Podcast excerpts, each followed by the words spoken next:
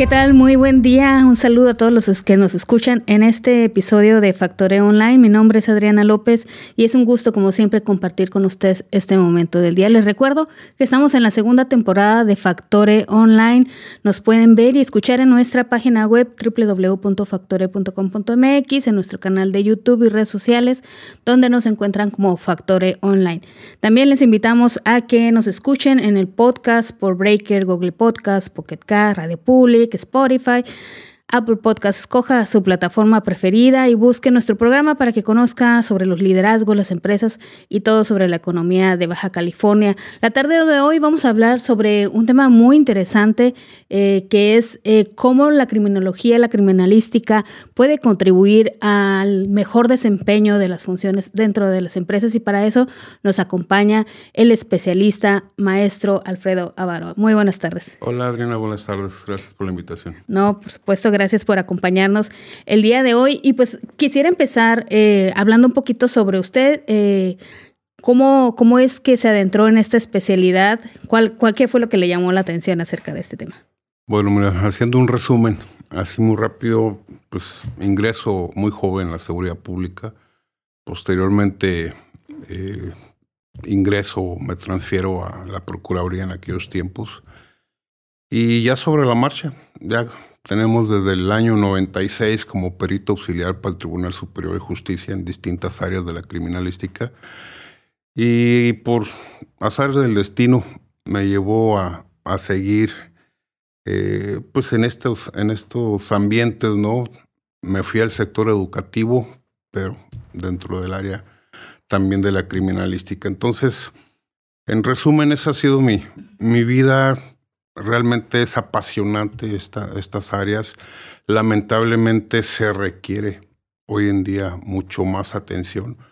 Eh, antes era pues cuestiones de juicios, de pleitos, lo normal que, hacíamos en, en, las áreas criminalísticas, en las disciplinas como grafoscopía, documentoscopía, que era muy, muy solicitado. Hoy en día requerimos ya de un sistema, de una especialización en la cuestión de seguridad y sobre todo para, el, para la cuestión privada, ¿no? para el sector empresarial, ya es una necesidad, no es una...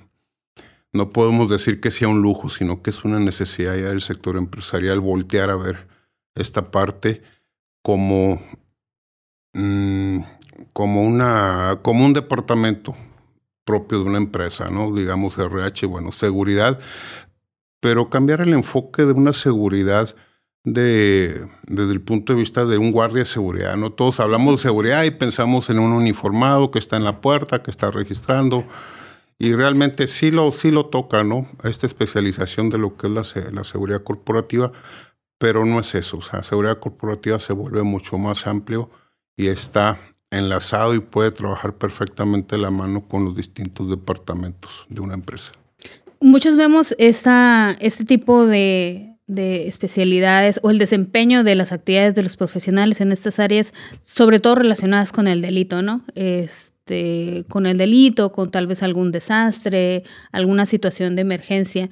Sin embargo, eh, usted está tomando este punto de lo que es la, seguridad o la criminalística, ya más enfocados en las empresas, en las corporaciones. Eh, ¿Cómo podríamos ver un ejemplo de cómo se puede relacionar eh, con las empresas? Ok, hay dos áreas, como bien lo comentabas, la criminología y la criminalística. En el punto de vista criminológico, que va enfocado a atender el fenómeno del delito, la víctima y obviamente el victimario actualmente es, es el contexto de la criminología, este, puede desarrollar modelos preventivos. Una seguridad corporativa te va a atender, lo dividen en personal como lo más importante, las propiedades y los procesos. Hay otros, este, inclusive, que manejan, aunque pueden ser parte de estos tres conceptos, lo que es la imagen y la información. Entonces, criminológicamente puedes desarrollar esos modelos preventivos, no es lo ideal. De, esos, de eso es la esencia del criminólogo, el perfil. Criminalísticamente te puedo decir que es más la parte investigativa. Te, me pides un ejemplo, te voy a citar uno que se, que una experiencia real que se, se trabajó Eh, se sospechaba de una persona haciendo pues sustracción, ¿no? Técnicamente un robo de, de diésel de uno de los vehículos de transporte que van y vienen con las mercancías a, a Tijuana, obviamente Estados Unidos. Pero no se tenían los elementos circunstanciales para poder hacer un despido justificado, hablando porque vamos de la mano con la parte legal, vamos de la mano con recursos humanos, entonces si lo despides nomás por presunción, pues te va a demandar y va a meter un problema a la empresa. Pero teniendo localizador de las unidades, se empezó a analizar, a investigar dónde se detenía, tiempo que se detenía, y lo que se hizo es posicionarnos en ese, en ese momento, se dio seguimiento a la unidad, estuvimos ahí y en cinco minutos en una zona de la carretera de la autopista Ensenada-Tijuana, el vehículo se detenía, llegaba otra persona, válgame la expresión, ordeñaban uno de los tanques de diésel y se iba. En menos de cinco minutos lo hacían. Entonces era una pérdida a la empresa. Se fijó, se fotografió, se, se entrevistó todavía a la persona y se creó todo un expediente con el cual la empresa sin riesgo alguno puede, puede finiquitar la relación de trabajo y evitar una pérdida. Por citarte un ejemplo.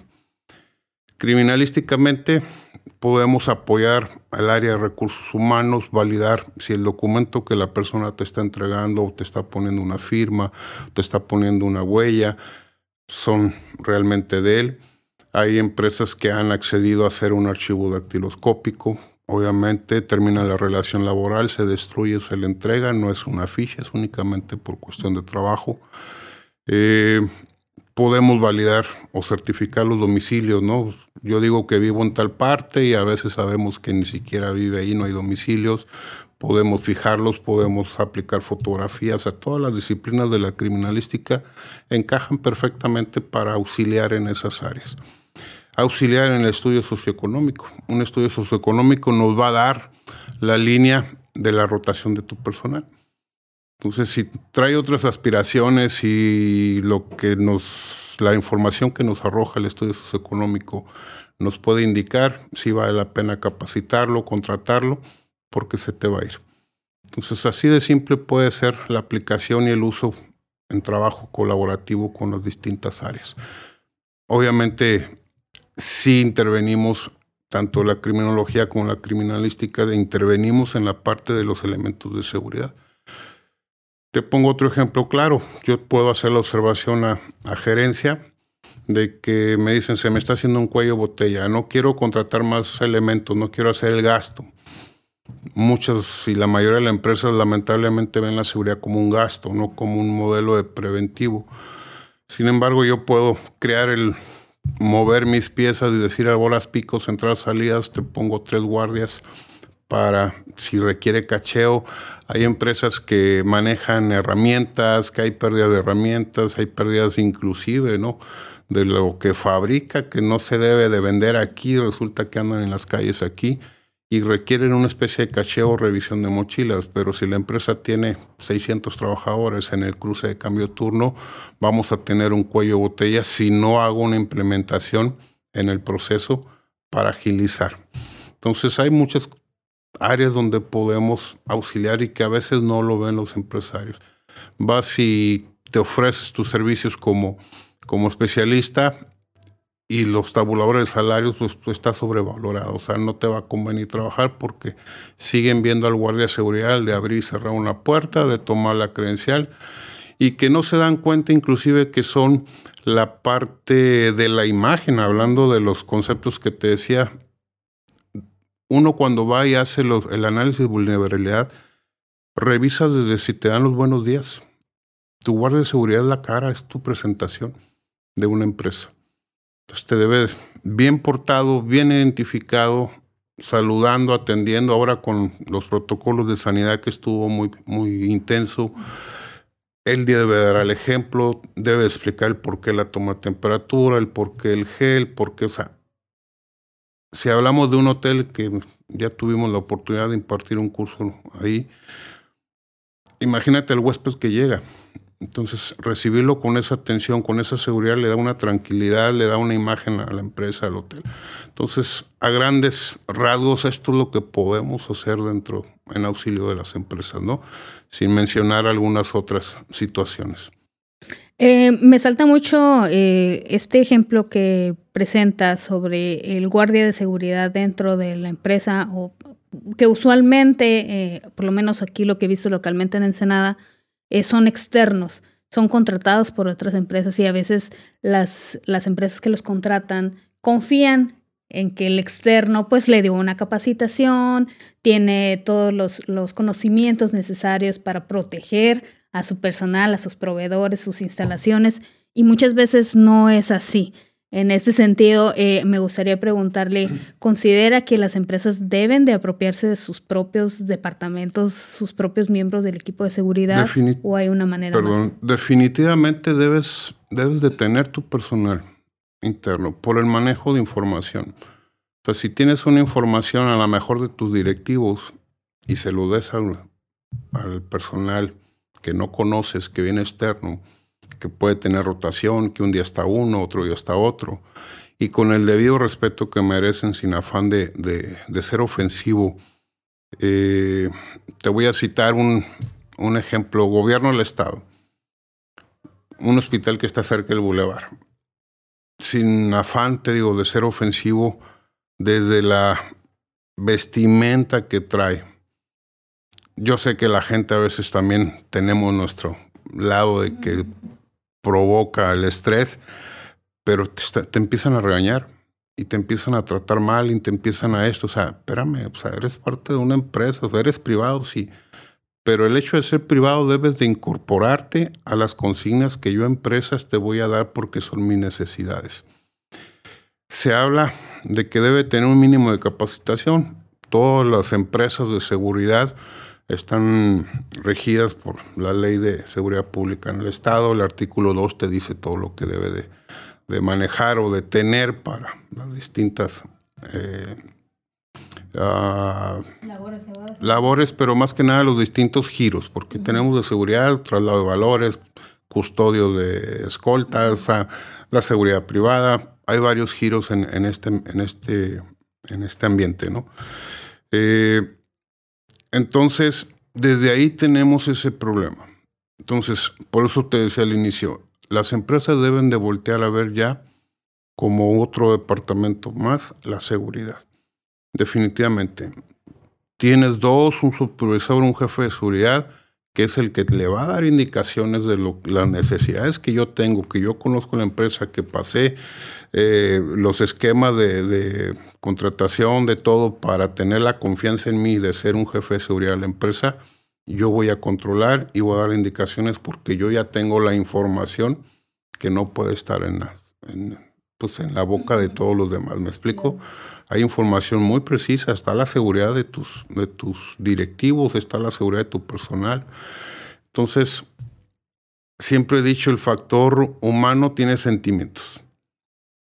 A veces ocupamos equipos electrónicos que no tienen sentimientos y que nos van a ayudar a esto, ¿no? Hablamos de centros de monitoreo, cámaras de vigilancia. Eh, tenemos la necesidad de saber. Podemos poner una cámara que según tú te está vigilando y, no, y no te está haciendo la función. Resulta que en una fija tú ocupas una PTZ que es la que gira, que se mueve. Entonces hay muchos factores, pero sí hay una necesidad de la empresa de que voltee a ver eso, hoy en la actualidad. Y también eh, trasladándolo un poco más a esos eh, áreas de oportunidad de las empresas para minimizar los riesgos de pérdidas tanto materiales como personales, porque también está esta parte de a qué riesgos se enfrentan los empleados trabajando dentro de la empresa, que también pueden ser una, una posibilidad de que la empresa pierda ya sea ingresos por indemnizaciones o seguros el, cómo trabajan sus empleados. Y puede ser positivo y negativo lo que dices. si no mal recuerdo, platicamos en alguna otra ocasión el ejemplo que te hacía de se me accidenta un trabajador. Como criminalística o criminalista puedo hacer una investigación interna privada donde me va a determinar si fue una falla de la infraestructura estaba desoldada la escalera, había un escalón mal diseñado, no había antiderrapante, en fin, la infinidad de variables que pueda haber. Este, o había una situación de descuido de celular, de juego, de intoxicación. El criminalista tiene la opción, inclusive de, si lo permite la, la, empresa, de practicar los antidoping, hacer un antidoping interno sale positivo, entonces te mando un laboratorio para que confirmes la situación. Y ya todo lo que se desline positivo va de la mano con el departamento legal, va de la mano con el departamento de RH. Entonces le puedo quitar la responsabilidad de un riesgo de trabajo que a la larga le cuesta a la empresa por las cuotas de seguro y demás, o podemos este, tener la evidencia como para decirle al trabajador, esto fue una descuido tuyo, ¿no? Y tomar las medidas que la empresa considere necesarias. Y, me acabo de enterar, fíjate, lo saco a colación porque me acabo de enterar que del curso que, que dimos a esta empresa tuvo la revisión por protección civil y seguridad y les fue excelente. Digo, no digo que por el curso que dimos, pero tuvo que ver, obviamente, todos los dos observaciones muy básicas les hicieron. Entonces está muy contento. Estamos en pláticas para ver si damos ya un curso diseñado para cuestión de RH, hablando de, de, ya hablando un poquito en materia criminalística, yo a mis, a mis clientes les digo, si la, lo común es la firma, firmamos, no fírmale, renuncia, fírmale cheque, fírmale pagaré. Sin embargo, en la vida real, en la vida allá afuera, en los juzgados, viene guerra de peritos, un perito dice que si es la firma, el trabajador renuncia y luego va con el abogado y, al rato ya tiene la, demanda de, despido injustificado y viene el pleito, el trabajador niega la firma, viene el ofrecimiento de pruebas, hace una pericial por parte del patrón, viene la pericial por parte del trabajador, hay controversia, se va el tercero en discordia y esa es la guerra normal allá afuera. Sin embargo, la dactiloscopía es una prueba técnicamente de identidad. Hasta el día de hoy no hay dos huellas iguales, ni nosotros mismos tenemos dos huellas iguales. Por lo tanto, mis clientes son aconsejados que en caso de una renuncia le recaben su huella digital y su firma, pero con huella digital, porque en caso de un pleito, una negación, no hay forma que un perito, si la huella es, es. Entonces ahí no hay para dónde hacerse y eso le ayuda o le quita dolores de cabeza al departamento de RH y a su jurídico de andar en la guerra de peritos en cuestión de firmas. Es mucho más seguro una, una, una pericial, una prueba dactiloscópica que la grafoscópica, por el simple hecho que es una prueba de identidad. Entonces, otra área donde la criminalística interviene junto con RH y legal para solucionar un problema. Este tipo de, acciones, bueno, de implementación de, estas medidas de seguridad o de protección, se pueden hacer por parte de un externo, como en este caso usted que ofrece servicios, eh, o tener su propio, integrar un propio departamento. ¿Dónde, dónde cabría esta, esta área o este especialista en recursos humanos, seguridad de higiene? Yo te diría, bueno, generalmente dependen de RH directamente como brazo derecho, porque es el que le auxilia para seguridad, higiene, protección civil, las comisiones, dependiendo del giro de la empresa y, la, y el tamaño de la empresa, pues es donde se va a acomodar mejor. De manera independiente o externa, si la empresa no tiene ese personal, lo requiere, pero a lo mejor no tiene o no quiere, pues lo puede hacer contratar de manera privada para orientar, ¿no? Se hace el análisis, se les hacen recomendaciones y se puede hacer una supervisión periódica de lo mismo, ¿no? Va a depender más que nada de la inversión que quiera hacer la empresa y de la necesidad que tenga la empresa. Hay empresas, te cito otro ejemplo, como Mexicali, que es una empresa muy grande que tiene alrededor de 11 mil trabajadores. Esa empresa ya ocupó poner un, yo creo que es más grande que el COP de aquí. El COP es el Centro de Operaciones Policiales, donde están todas las cámaras de la ciudad. No te miento, yo creo que está más grande el de la empresa, con las casi mil cámaras que tiene instaladas para controlar, obviamente, 11 mil trabajadores, cambio de turno. Imagínate el flujo de gente que va a haber, ¿no? Entonces, depende de la necesidad. él tiene un centro de operaciones, tiene una relación muy allegada a la Secretaría de Seguridad Pública del Estado, en fin, fue una necesidad mayor la que tuvo. Pero en todos lados se puede aplicar. Definitivamente, eh, para trabajar, como te criminología criminalística en estos aspectos, y sin embargo va de la mano con otras disciplinas como psicología, puede ir de la mano con el área de comunicación eh, yo citaba un ejemplo en el Valle de Guadalupe, muy típico hace poco, balaceras y sustos y demás. Bueno, o sea, a lo mejor pasa un hecho en una empresa que sin deberla ni temerla. Entonces, ¿qué hago? El criminalista puede dar la información técnica a su medio de comunicación para girar una nota de amortización de mala imagen de la empresa, totalmente ajeno, ¿no? Entonces, son todas las áreas te puede servir un criminalista, en un criminalista dependiendo la problemática que se dé, ¿no?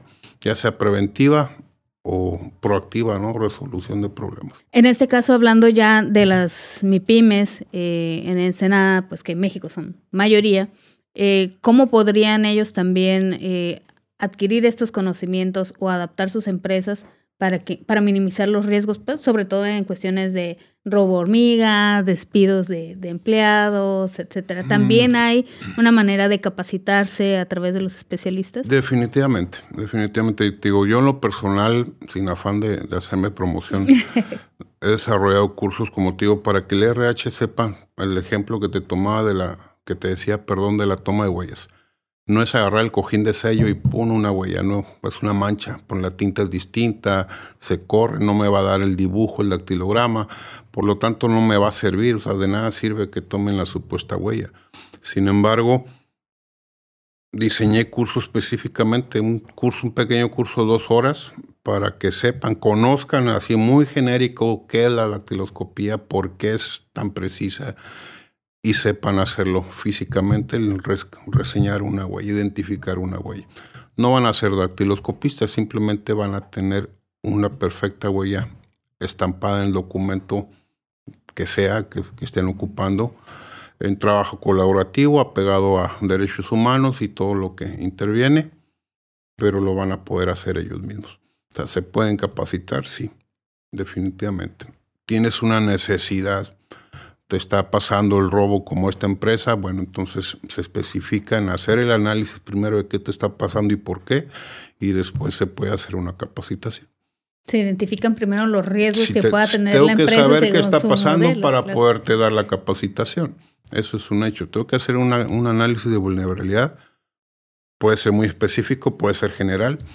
Este, para poder diseñarte a la mejor a tu medida un curso de capacitación. Habrá por ahí, me hicieron una pregunta que si podía capacitar a cuatro o cinco personas en cuestión de manejo seguro de armas. Está la balística también. Entonces podemos dar un curso de seguridad de manejo de seguridad de armas si la empresa va a armarse, si va a hacer una situación. Vemos ya seguridad armada. Desconozco qué capacitación tienen, desconozco, yo nomás veo a los este, guardias armados, pero no me da la tranquilidad de que realmente estén bien capacitados. Muchos en su vida han disparado. Entonces, también se puede diseñar con las mismas empresas de seguridad una capacitación en el manejo seguro del armamento, ¿no? De ahí puedo armar un curso de limpieza de desarme parcial, limpieza de armas. Todo es capacitable previo a un examen de una necesidad. Necesito saber cuál es la necesidad para cómo atacarla y cómo capacitarte. Ya para cerrar eh, pues aprovechar este poco tiempo que nos queda ya para finalizar, eh, ¿considera desde su experiencia que las empresas en Ensenada, en Baja California, eh, están haciendo uso de estos recursos, de estas especialidades para mejorar sus procesos? Mm, me atrevería a decir que no, que no completamente. Siguen viendo la seguridad como un gasto así lo considero un gasto. Siguen con esa idea de que el guardia de seguridad es el que abre las puertas, el que registra la entrada. Eh, yo siento que es muy, yo creo que las contaríamos a lo mejor con una mano, las que tienen ya esa visión. Y, te estoy hablando de empresas que ya a lo mejor manejan exportaciones que requieren de CTPAT, que requieren de mecanismos de certificación de acreditaciones y sobre todo que manejan ya la cuestión de ISOs 14 y 9000. Esas son las empresas que ya que voltearon a una necesidad por exigencia de las propias certificaciones. De ahí en fuera, pues sabemos que no todas están en ese proceso y que obviamente no han volteado. Te lo digo porque se han ido el jefe de seguridad de un hotel de alta gama de aquí de la ciudad tenía un sueldo muy bajo para un jefe de seguridad que iba a manejar roles, que iba a estar pendiente de todo. Entonces le siguen apostando a, te contratan con bachillerato. Entonces, sin afán de menospreciar, puede tener 20 años el señor de seguridad, pero no va a ser la misma formación con perfiles de ingreso y egreso de algún criminólogo, de algún criminalista que pueda resolver y evitar a la larga las pérdidas que ya sea legales, materiales y a veces lamentablemente humanas. Excelente. Eh, excelente y triste a la vez. Eh, nos encantaría que nos compartiera sus datos de contacto porque seguramente va a haber muchas empresas interesadas también en adentrarse un poco más a este tema, eh, que nos hable un poquito sobre cómo contactarlo para algún curso, una capacitación o auditoría. Seguramente estarán. Este, bueno, mis correos son solucionespericiales.com, leak.aavaroa.gmail.com eh, hay inclusive una, dentro de mi despacho tenemos un área precisamente especializada en esta que la denominamos Criminart, Criminart, porque realmente es un arte la criminalística y la criminología, ¿no? arroba gmail.com. teléfonos, pues 646 203 1306 y domicilio Insurgentes número 555, Colonia Bustamante. El nombre del despacho, bueno, el despacho como tal en sociedad es Soluciones Contables y Periciales. específicamente un servidor, Soluciones Periciales, ¿no? Dictámenes y consultoría. Bueno, pues muchísimas gracias por su tiempo. Aquí les vamos a dejar los contactos en la descripción del video, del podcast y pues esperamos que eh, también recurran a esos servicios para mejorar el desempeño de sus empresas. Por mi parte es todo, le agradezco muchísimo, no, Gracias a ti por la invitación. Recuerden buscarnos en nuestra página web www.factore.com.mx y en nuestras redes sociales donde nos encuentran como Factore Online. Les agradecemos enormemente por escucharnos la tarde de hoy, también al ingeniero Jaime Estrada por apoyarnos en los controles y al Estudio CES por hacer posible esta emisión. Mi nombre es Adriana López, nos escuchamos en el siguiente episodio de Factore Online. Hasta la próxima.